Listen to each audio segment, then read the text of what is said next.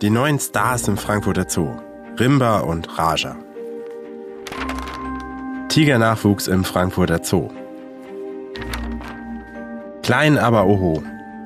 Raja und Rimba zeigen sich. Das und noch ganz, ganz viel mehr waren Schlagzeilen zu unseren beiden Tigerjungtieren, die am 20. Juni im Frankfurter Zoo geboren wurden.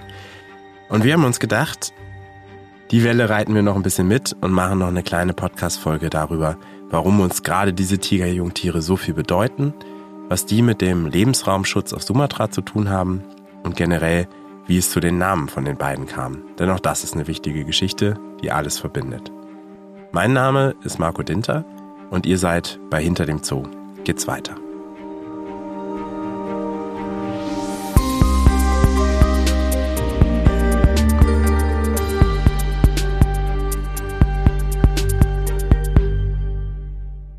Bei mir im Studio ist jetzt Anni Fuchs, Revierleiterin im Revier Okumariland. Und äh, ich freue mich sehr, dass sie heute da ist. Hallo Anni. Hallo. Unsere beiden Tigerbabys waren ja jetzt echt überall in die Nachrichten. Eine Kollegin hat mir sogar erzählt, dass sie es bis nach Mexiko geschafft haben ins Fernsehen. Ähm, wie hast du denn die Geburt von den beiden erlebt? An dem Tag selbst hatte ich frei.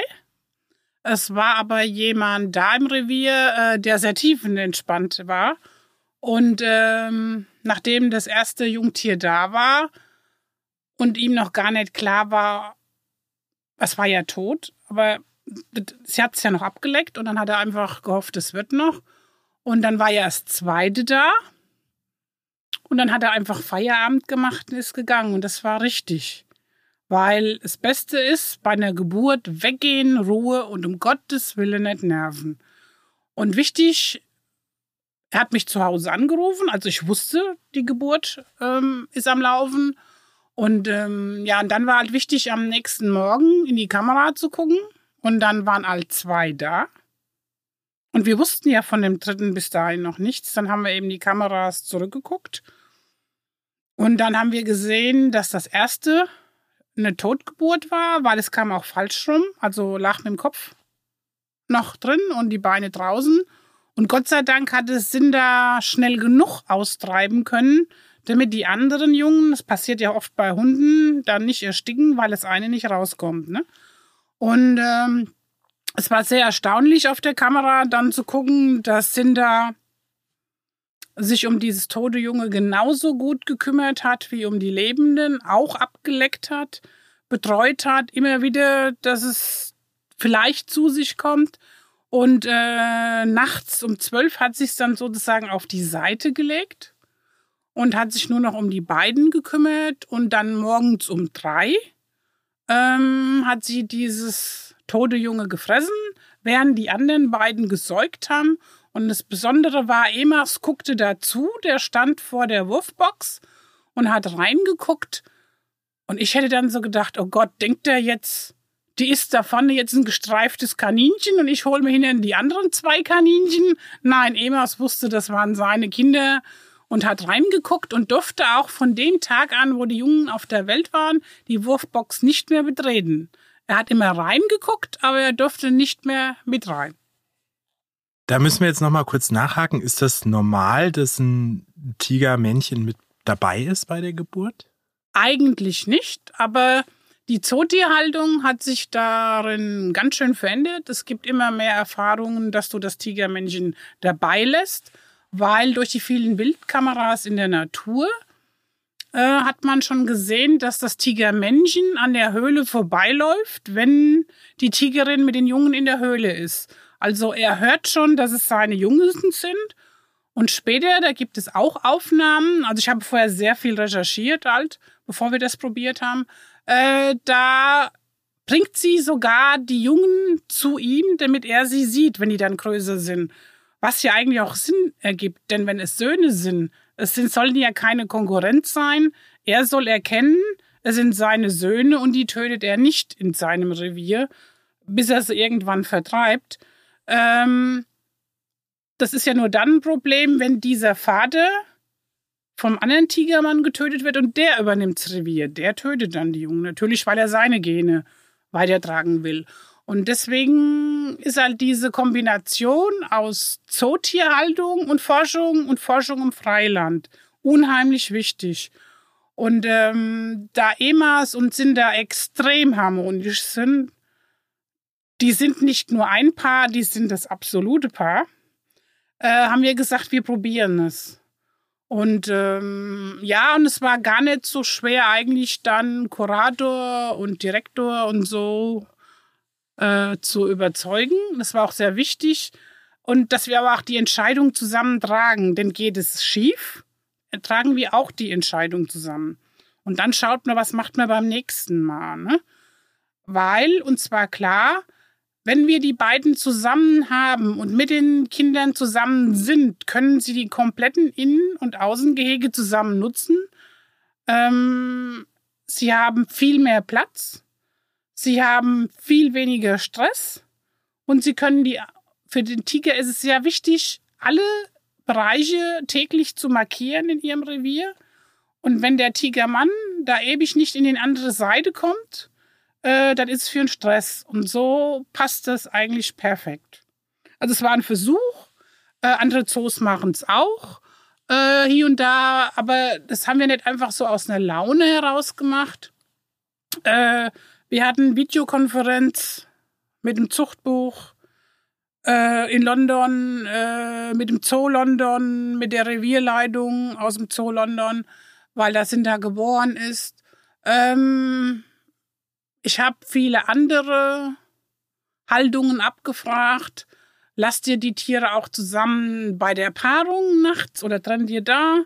Also ich habe alles so abgecheckt, was sein könnte ungefähr, sagen wir mal, irgendwo eine Zahl in den Raum geworfen, 100 Fragen gestellt. Mit 10 Antworten konnte ich definitiv was anfangen für mich und dann eben nach Gefühl entschieden. Und äh, ja, das war dann so eine Gemeinschaftsentscheidung vom Revier. Komm, wir probieren das, weil es äh, tut äh, für die Tiger sehr viel, dass sie dann alles benutzen können. Und ähm, ja, und Kurator war mussten wir gar nicht überzeugen.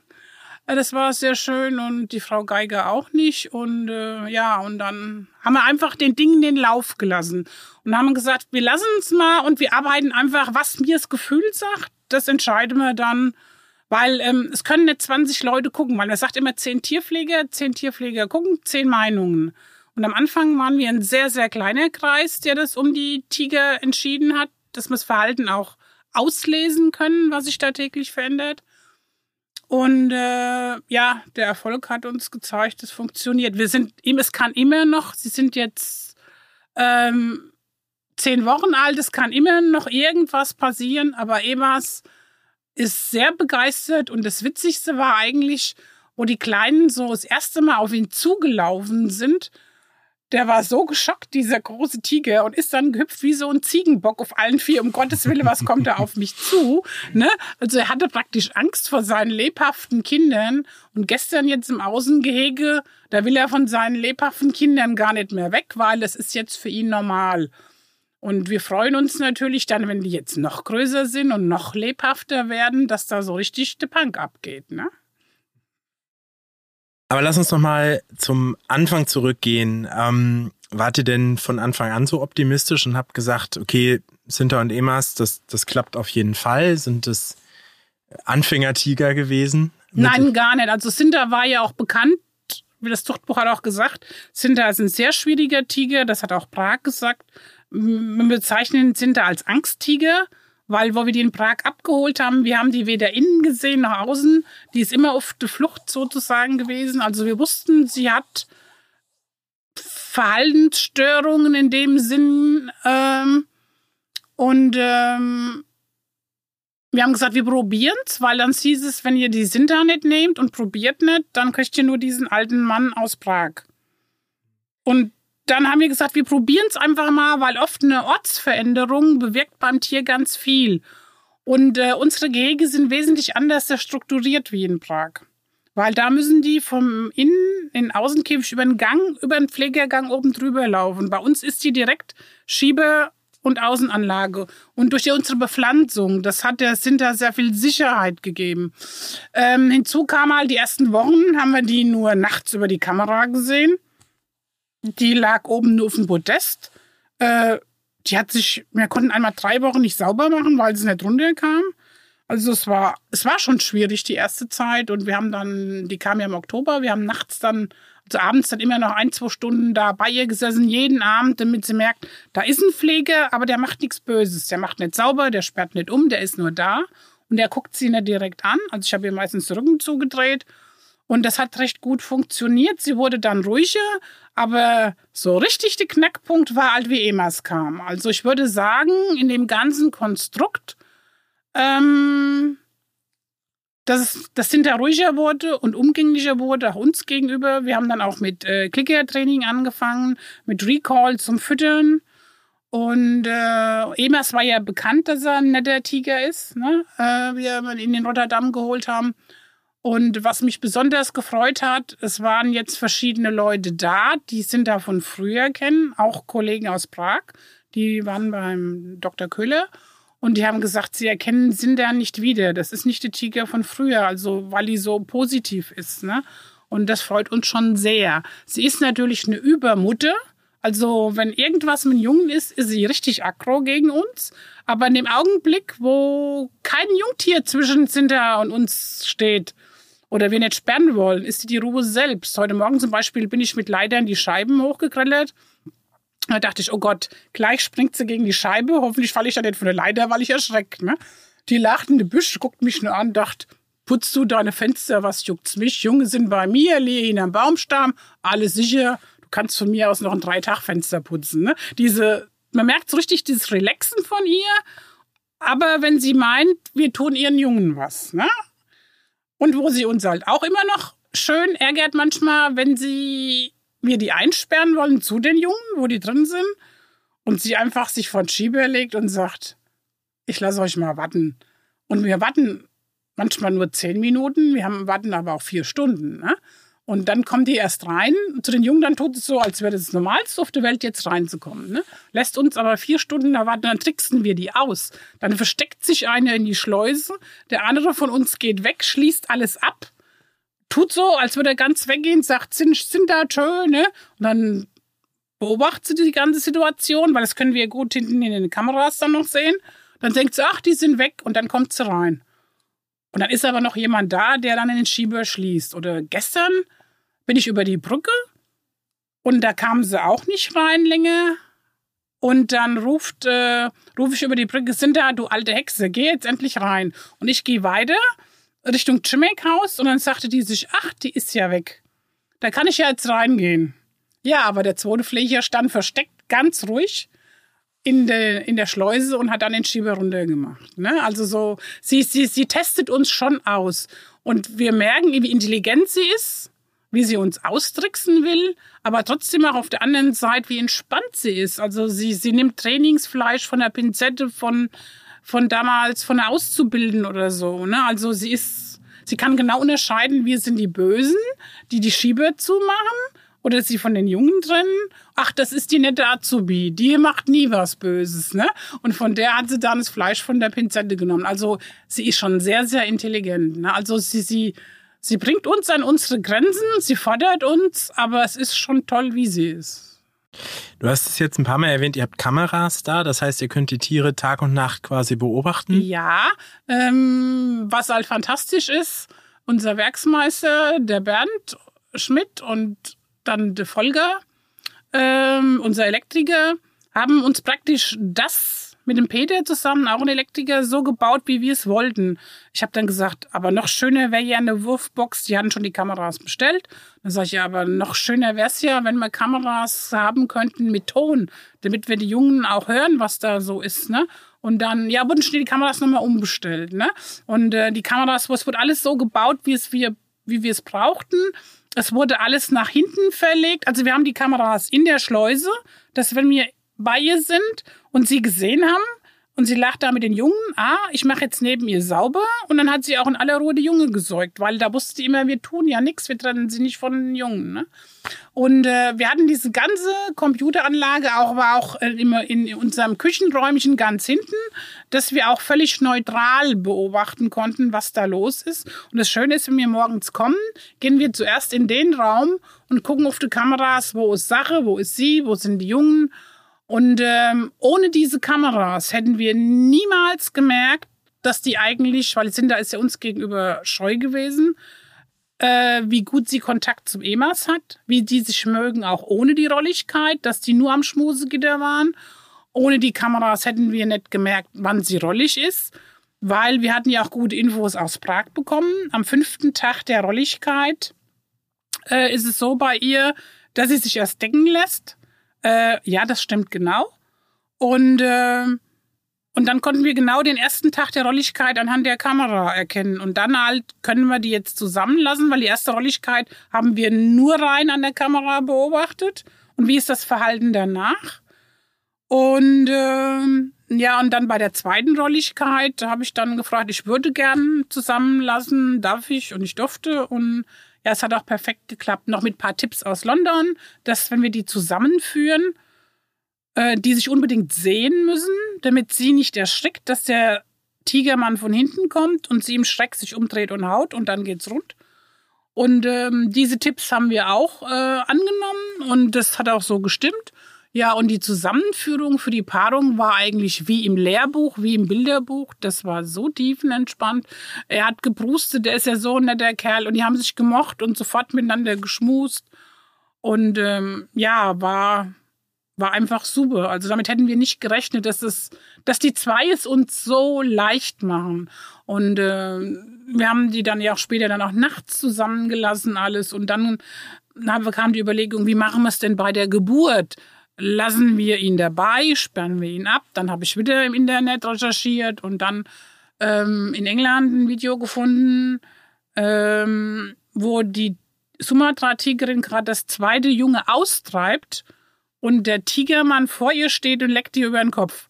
Dann habe ich gesagt, was die können, können wir auch das probieren mal. und ja, und man muss auch mal bereit sein, was zu riskieren. Ja, und es hat halt hingehauen. Es war genau so. Emas war auch dabei, hat sich das alles genau angeguckt, war aber sehr zurückhaltend und ähm, es hat gepasst. Also hat Spaß gemacht. Also waren quasi von der zweiten Rolligkeit bis zur Geburt waren die beiden dann zusammen. Ja. Genau. Und wie war das mit den Besuchern? Haben die da noch eine Rolle gespielt? Also haben wir das Haus irgendwann geschlossen zum Beispiel, damit die ihre Ruhe ja, haben? Ja, also bei der, wie die Geburt selbst war, haben wir das Haus am Anfang zugehabt, damit sie absolute Ruhe hat. Und wir haben auch dann am Anfang nur die nötigsten Arbeiten gemacht. Und dann ähm, haben wir dann so getestet, was ist, wenn wir nebenan Fenster putzen? Funktioniert das? Und ich hatte so ein bisschen Bedenken, oh, was ist denn, wenn die nur bei den Jungen in der Wurfbox ist? Wie kommen wir dann an die Absperrbox, um die Tränken sauber zu machen, dass das Wasser nicht über Tage zusifft oder so? Wie holen wir die Knochen raus, damit keine Maden dann da sind, wenn die Mücken an den Knochen die Eier ablegen? Aber die Sinte hat es uns so leicht gemacht, weil sie hat uns ganz klar gezeigt, Leute, macht mir den Schieber auf, ich will zu meinem Männchen raus. Und dann haben wir sie immer rausgelassen und die kam gar nicht gleich wieder zurück. Also Stunden war die da draußen und äh, die ersten 14 Tage waren sie ja sowieso nonstop zusammen und dann hat sie sie mal rausgetragen.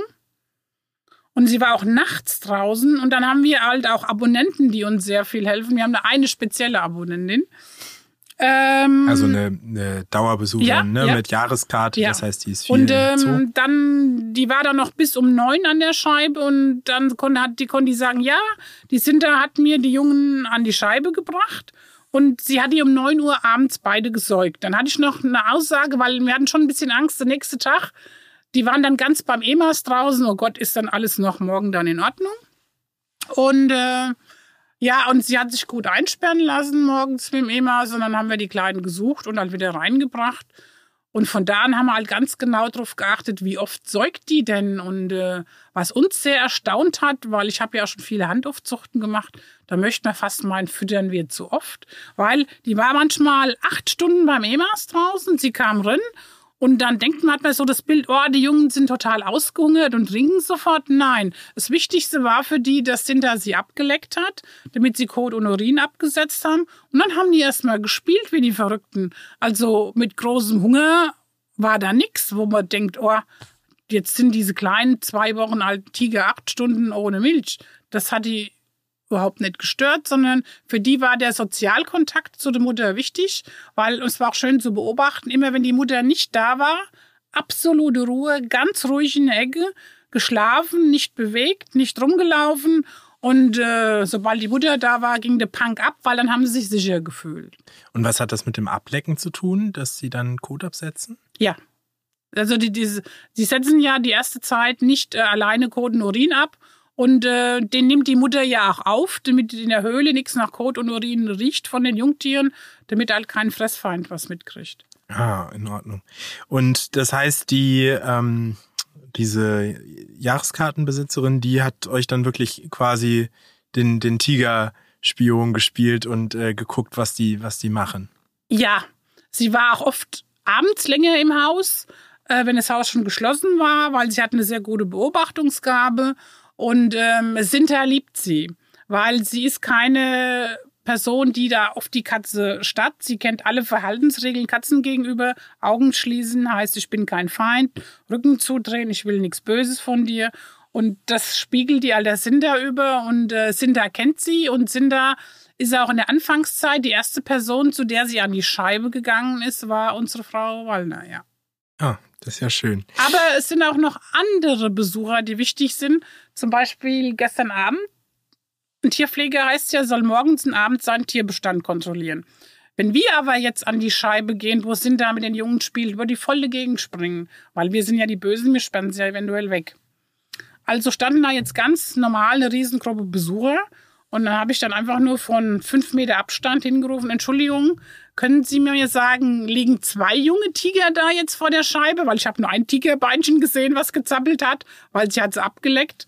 Ähm, oder li liegt da ein Tiger oder zwei? Und dann ähm, haben die Leute dann gesagt, nee, da liegen zwei. Und sie schlägt beide ab und sie spielen miteinander. Dann sage ich vielen Dank.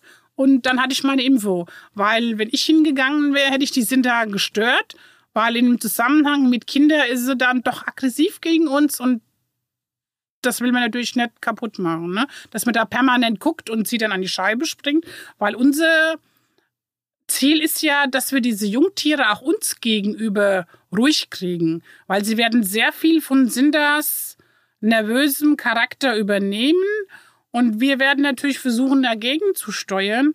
Das haben wir jetzt schon dadurch gemacht, wenn Sinter die Jungen manchmal tagelang oben auf dem Podest liegen hat, bin ich jeden Morgen mit der Leiter hoch, aber hab nur drüber geguckt, hab leise mit ihnen gesprochen, Augen geschlossen, weggeguckt und so am Anfang waren die sehr nervös und sind ganz ängstlich in die Ecke und mit der Zeit haben die sich dran gewöhnt, ah, da kommt eine Person, die spricht uns an, die guckt nach uns, na, die geht ja gleich wieder weg. Also sie müssen einfach lernen, wir sind da, aber wir sind nicht böse. Und ähm, deswegen ist es so wichtig, dass wir halt nicht zwischen Mutter und Kinder sind, sonst verbinden die das auch negativ mit uns, weil sie lernen ja von ihrer Mutter. Und wir hoffen aber, dass sie von ihrem Vater, der uns gegenüber tiefenentspannt ist, äh, dass sie von dem halt lernen, äh, dass wir gar nicht so böse sind. Ähm, das scheint ja nach einer Menge Fingerspitzengefühl zu fragen, so eine Tigergeburt generell. Ähm, wann war denn die letzte hier in Frankfurt? Das war, glaube ich, vor zehn Jahren. Das war noch die Malea, ja. Also schon eine, schon eine Ecke ja, her. Ja. Warum ist denn jetzt eine Tigergeburt überhaupt so wichtig für uns?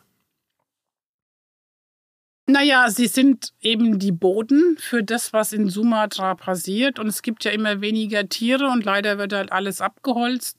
Und ähm, über diese Jungtiere, das Kindchenschema, das ist Zietnummer, ähm, dass die Leute halt ähm, danach fragen, wo sind die Jungtiere und dann auch sich Infos holen, was ist in Sumatra los.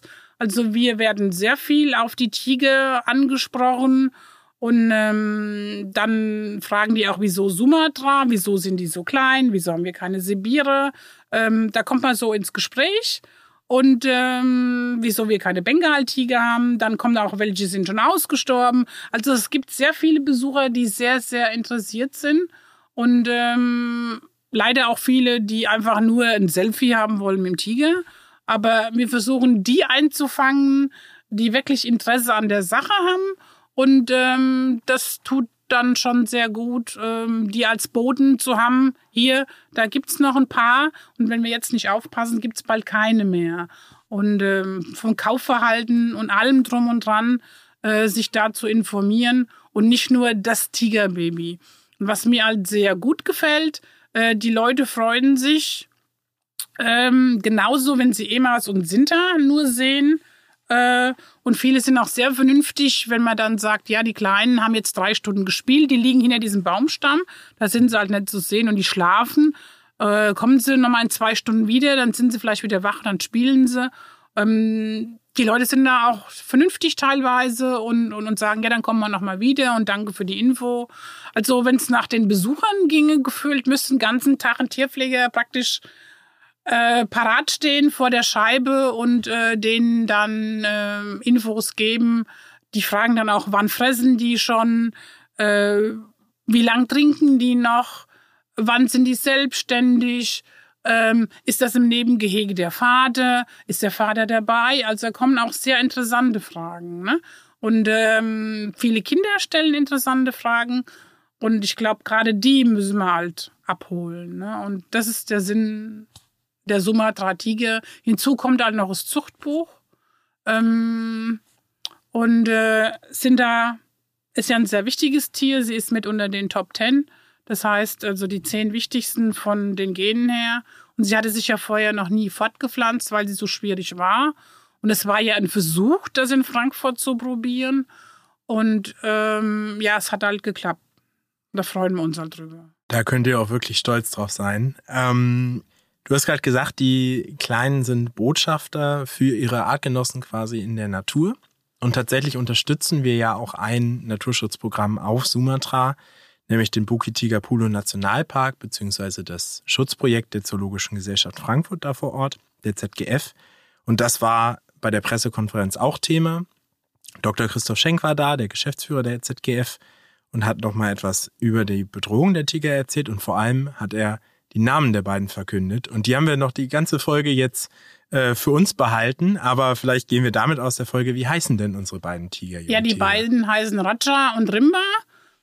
Ja, und diese Namen äh, haben dann die äh, Mitarbeiter aus Sumatra von der ZGF ausgesucht, ähm, weil wir wollten einfach, dass die uns Namen geben dass die gut, vielleicht gute Ideen haben und ähm, dass die auch wissen, obwohl wir hier der Zoo sind, wir sind gedanklich doch irgendwo bei ihnen und sie sind die Paten praktisch, die die Namen geben und das war für uns eigentlich, dass das sich noch stärker verknüpft, ZGF und Zoo dass die Zusammenarbeit noch enger wird, dass wir das viel stärker zum Ausdruck bringen. Wir gehören zusammen. Das stimmt, das tun wir. Wir arbeiten ja auch eng zusammen. Und auf der Pressekonferenz zu den Tigerjungtieren, da hat der ZGF-Geschäftsführer Christoph Schenk auch noch ein paar Worte dazu gesagt, was für ihn diese Tigergeburt bedeutet. Und deswegen habe ich den auch noch mal zu mir ins Studio eingeladen. Dir aber erstmal vielen Dank. Anne. Mir gegenüber sitzt jetzt Dr. Christoph Schenk, der Geschäftsführer der ZGF, also der Zoologischen Gesellschaft Frankfurt. Hallo Christoph. Hallo. Bei unserer Pressekonferenz, da hat natürlich unsere Zoodirektorin Dr. Christina Geiger was gesagt zu den Tigerjungtieren und auch unsere Dezernentin. Wie kam es jetzt dazu, dass du als Geschäftsführer einer Naturschutzorganisation auf eine Pressekonferenz zu Tigerjungtieren eingeladen wurdest im Frankfurter Zoo? Ja, also einmal ist es so, es gibt ja nichts Cooleres wie Tigerjungtiere. Also das ist natürlich absolut begeisterungsfähig, äh, so ein wunder wunderschönes Tier zu sehen. Und dann sind es ja noch außerordentlich seltene und bedrohte Tiere, nämlich Sumatra-Tiger. Und da gibt's dann schon die Verbindung aus Frankfurt heraus bis in das weit entfernte Indonesien und dort auf die Insel Sumatra. Und dort ist die Zoologische Gesellschaft Frankfurt seit vielen, vielen Jahren aktiv beim Schutz von Orang-Utans, Elefanten und eben auch Tigern. Und deswegen gibt es diese enge Verbindung von Frankfurt heraus in die Welt, äh, der, die schrumpfende Welt, muss man sagen, dieser wunderschönen Großkatzen. Was macht die ZGF da genau für den Tigerschutz? Also im Prinzip geht es darum, ähm, schwindende Regenwälder zu sichern. Ja, also die, das schmilzt dahin wie das Eis in der Sonne. Über 80 Prozent der Wälder auf Sumatra sind schon zerstört und gerodet worden. Übrigens weitgehend für Palmöl, also auch für unseren eigenen Konsum. Und äh, das ist natürlich sehr dramatisch. Und Tiger brauchen Platz und die brauchen Beutetiere. Und deswegen die Sicherung dieses Waldes ist ganz wichtig. Das heißt, äh, wir betreiben dort Konzessionen tatsächlich. Äh, wir unterstützen die Nationalparkverwaltung von Bukit Telapulu. Wir machen Untersuchungen mit Kamerafallen, wo denn die Tiger sich noch aufhalten. Aber ganz, ganz wichtig sind diese Patrouillen, die wir machen, um eben frühzeitig äh, illegale Waldzerstörung auf zu zeigen ähm, und ähm, dann aber auch zum Beispiel Feuer zu bekämpfen. Also das sind ganz wichtige Aktivitäten äh, für die Lebensraumsicherung äh, dieser Tiger. Und tatsächlich durfte das Team in Sumatra ja sogar die Namen unserer Tiger mit aussuchen. Ähm, wie heißen die beiden? Ja, das fand ich eigentlich auch eine sehr schöne Geste, auch der Verbindung von Sumatra hier nach, nach Frankfurt. Und jetzt ist also ein bisschen äh, indonesischer Wind auch hier äh, in den, im Zoo Frankfurt. Und äh, man hat da äh, Namen gewählt, natürlich aus der lokalen Sprache, aus dem malaiischen Sprachraum. Und äh, es gibt jetzt äh, Rimba und Raja. Und Rimba heißt eben ähm, Dschungel. Also es gibt verschiedene Wörter für den Wald dort. Auch Utan übrigens heißt auch Wald. Ja, aber das ist mehr so ähm, Wald, ähm, normaler Wald und und ähm, Rimba ist tatsächlich so dieser dichte, wilde Dschungel, ja. Und man merkt es ja bei Orang-Utan, ja, da ist das Utan auch ähm, drin und Rimba, das gibt's übrigens auch äh, als Name eines Volkes. Ja. Und das sind nämlich tatsächlich die Rimba. Das ist ein, ein halbnomadisches, äh, indigenes Volk. Äh, auf Sumatra gibt nur noch sehr wenig Menschen davon, ungefähr 3000, ja, die da eigentlich in Harmonie mit dem Wald leben, auch in dieser Region, wo eben die Tiger vorkommen.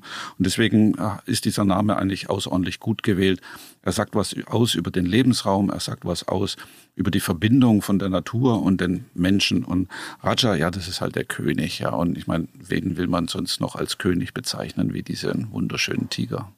Warum ist denn eigentlich ausgerechnet der Tigerschutz so wichtig? Also warum genau dieses Tier? Ja, weil äh, Tiger einfach sehr bedroht sind. Mehrere Tigerarten sind schon ausgestorben ähm, vor unseren Augen, praktisch durch unser Tun. Und der Tiger ist ja ein Großraubtier steht also an der Spitze der Nahrungspyramide. Und wenn es den Tiger nicht mehr gibt, ist das immer ein Anzeichen dafür, dass ganz vieles andere auch nicht mehr funktioniert. Ja, also dass eben keine ausreichenden Lebensräume mehr da sind, die letztendlich auch für uns natürlich wichtig sind, gerade die tropischen Regenwälder, die so artenreich sind, die aber auch so wichtig sind als Kohlenstoffspeicher, als große Klimaanlagen dieser Erde. Und dafür steht eigentlich der Tiger. Und deswegen müssen wir unbedingt verhindern, dass wir auch noch diesen Sumatra-Tiger Tiger verlieren. Das heißt, der Regenwald auf Sumatra hat direkt was mit unserem Wohlbefinden quasi hier in Europa auch mit zu tun. Absolut mit unserem Wohlbefinden, aber auch mit unserer Verantwortung. Ja. Wie ich schon sagte, also Palmöl ist ein großer Treiber der Regenwaldvernichtung. Immer noch gibt es kein gutes System, auch für den Verbraucher zu erkennen, wo ist überall Palmöl drin und wie wird es angebaut und äh, stammt es jetzt aus, aus Rodungen der letzten Jahre oder ähm, wurde es äh, gewonnen auf Gebieten, die halt schon vor vielen Jahrzehnten verloren sind. Also da muss noch ganz, ganz viel viel passieren und deswegen muss auch der Verbraucher, die Verbraucherin immer wieder darauf hinweisen, ja, wie, wie problematisch diese Situation ist. Es ist nicht das Palmöl an sich als Pflanze, sondern die Art und Weise, wo es angebaut wird und vor allem, wenn Regenwald dafür zerstört wird. Ähm, aber ähm, es ist auch tatsächlich so, dass diese großen Wälder dieser Erde für jeden auf dieser Welt äh, von Bedeutung sind, gerade im Klimageschehen. Und wir merken ja jetzt auch, wie hier in Mitteleuropa auch der Klimawandel enorm fortschreitet. Und es hängt natürlich ganz massiv auch mit der Zerstörung der Regenwälder zusammen. Das heißt, mit unserer Verantwortung und für unser eigenes Überleben ist es extrem wichtig, dass es diese Lebensräume gibt. Und ähm, ja, und da, das zeigt uns eben auch der Tiger auf, wie es um diese Gebiete dann steht. Und was kann ich jetzt als Privatperson tun, um dazu beizutragen? Ja, also als Privatperson kann man immer ganz viel tun. Jeden Tag trifft man Entscheidungen, wie man sich fortbewegt, wie man sich kleidet, äh, was man zu sich nimmt. Also unbedingt immer darauf achten, wo kommen die Produkte her? Äh, kann ich irgendwas mehr recyceln, äh, wie es zurzeit der Fall ist? Wo kann ich meinen eigenen ökologischen Fußabdruck, der einfach überproportional hoch ist hier in Deutschland, wo kann ich den reduzieren? Und natürlich kann ich auch mir die Tiger im Zoo Frankfurt anschauen. Und da gibt es eben eine ganz herausragende Besonderheit, nämlich mit dem Eintritt bezahlt man ja auch einen Naturschutz-Euro. Und tatsächlich ist es so, dass dieser Naturschutz-Euro ohne Abzug direkt äh, nach Sumatra fließt zum Schutz von Tigern, Orang-Utan und Elefanten auf der Insel Sumatra im Gebiet von Bukit Pulo, diesem letzten verbliebenen großen Waldblock äh, in, in dem zentralen Gebiet äh, dieser riesengroßen Insel. Aber Darüber hinaus äh, gibt es noch drei weitere Projekte der Zoologischen Gesellschaft Frankfurt, die mit diesem Naturschutz-Euro unterstützt werden. Das ist einmal hier direkt in unserer Heimat der Wispa-Taunus, aber dann auch die berühmte Serengeti in Tansania und auch dieser besonders artenreiche Manu-Nationalpark in Peru. Also auch tatsächlich als ähm, ja, als Zoobesucher kann ich meinen kleinen, aber doch wichtigen Anteil leisten äh, für ähm, die ja, äh, weit entfernten Verwandten dieser Tiger, die man jetzt wirklich so schön hier auch im Zoo bestaunen kann. Also noch ein weiterer Grund neben zwei Jungtieren, Tigerjungtieren, um in den Frankfurter Zoo zu gehen demnächst. Unbedingt. Vielen Dank, Christoph. Gerne.